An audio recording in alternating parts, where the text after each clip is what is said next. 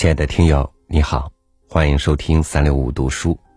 往期的节目中呢，我分享过很多老舍先生的文字，包括《骆驼祥子》的一些段落。从那些文字里，我们发现了一颗有趣的灵魂，也从他现实的遭遇里，我们感到了心疼。今天和您分享台静农的文章《我与老舍与酒》，一起来重温一段民国故事。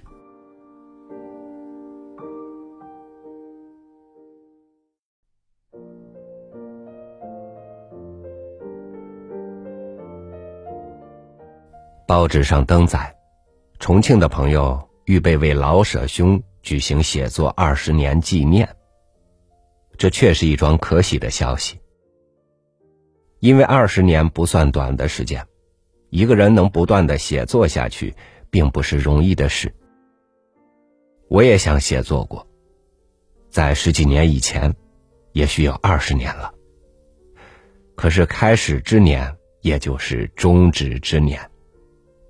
回想起来，唯有惘然。一个人生命的空虚，终归是悲哀的。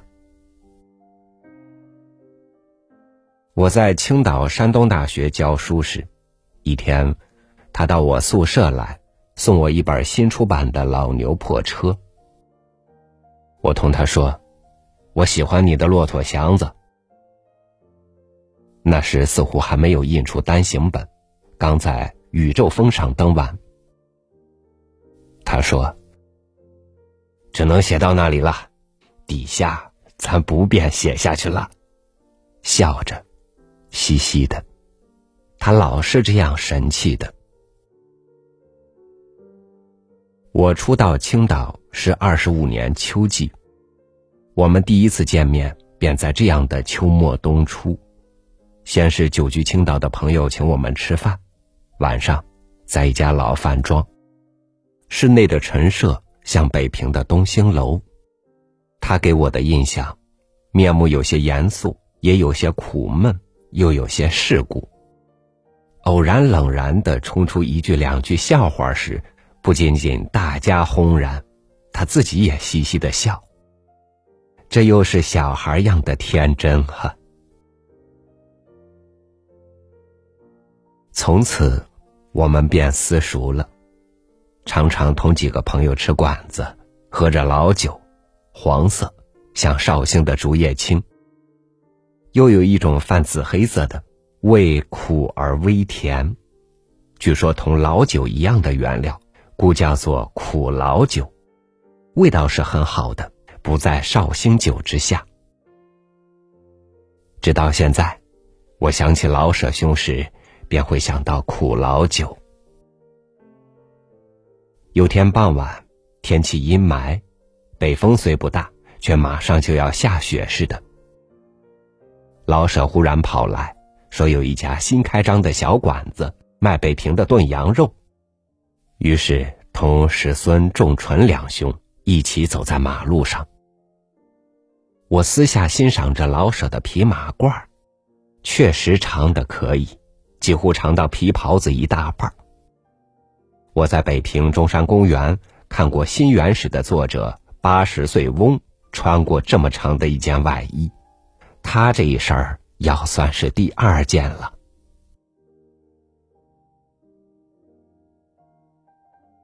那时他专注在从事写作，他有一个温暖的家，太太温柔的照料着小孩儿，更照料着他。让他安静的每天写两千字，放着笔时，总是带着小女儿在马路上大椰子的梧桐树下散步。春夏之交的时候，最容易遇到他们。仿佛往山东大学入市，拐一弯儿，再走三四分钟路，就是他住家临近的马路。头发修整，穿着浅灰色西服。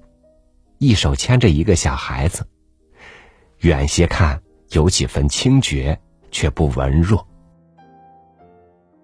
原来他每天清晨总要练一套武术的。他家的走廊上就放着一堆走江湖人的家伙，我认识其中一支带红缨的标枪。念六年七月一日，我离青岛去北平，接着七七事变。八月中，我又从天津搭海船绕道到济南，在车站上遇见山东大学同学，知道青岛的朋友已经星散了。以后回到故乡，我从报上知老舍兄来到汉口。并且同了许多旧友在筹备文艺协会。我第二年秋入川，寄居白沙。老舍兄是什么时候到重庆的？我不知道。但不久接他来信，要我出席鲁迅先生二周年祭报告。当我到了重庆的晚上，适逢一位病理学者拿了一瓶道地的茅台酒。我们三个人在某市酒家喝了，几天后，又同几个朋友喝了一次绍兴酒。席上有何荣兄，似乎喝到他死命的要喝时，可是不让他再喝了。这次见面才知道他的妻儿还留在北平，武汉大学请他教书去，没有去。他不愿意图个人的安适。他要和几个朋友支持着文协，但是他已不是青岛时的老舍了啊，清绝了，苍老了，面上更深刻着苦闷的条纹了。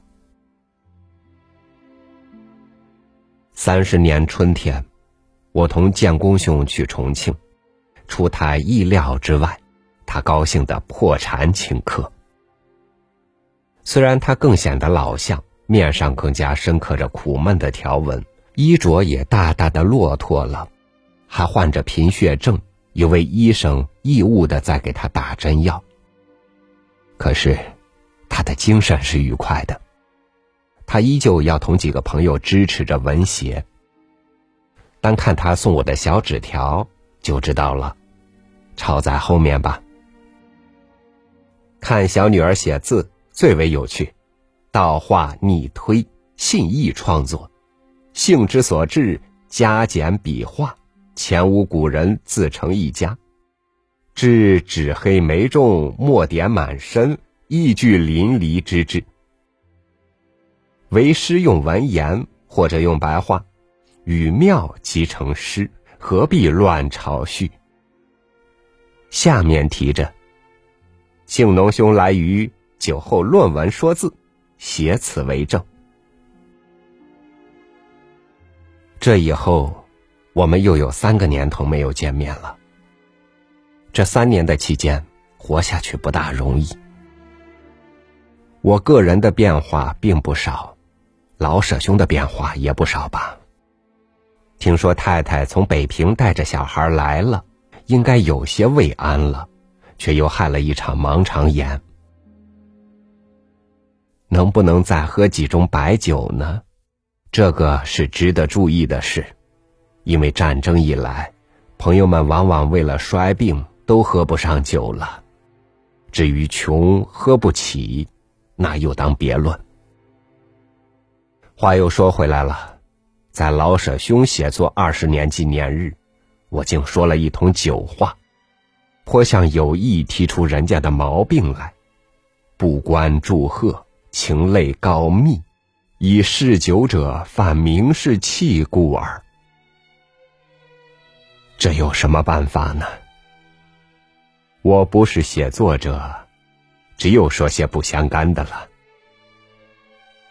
现在发下宏愿，要不迟的话，还是学写作吧。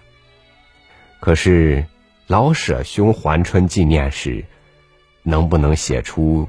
像《骆驼祥子》那样的书呢？三十三年四月于白沙白苍山庄。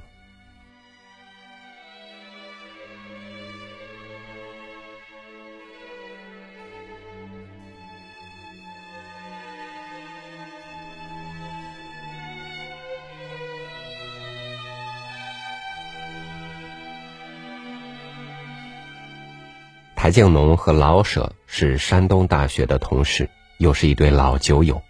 抗日战争开始后，两人辗转分散，聚少离多，但没有相聚，比把酒言志，各抒胸怀。人生好友几何？能够志趣相投、真心为一的，又能有几人呢？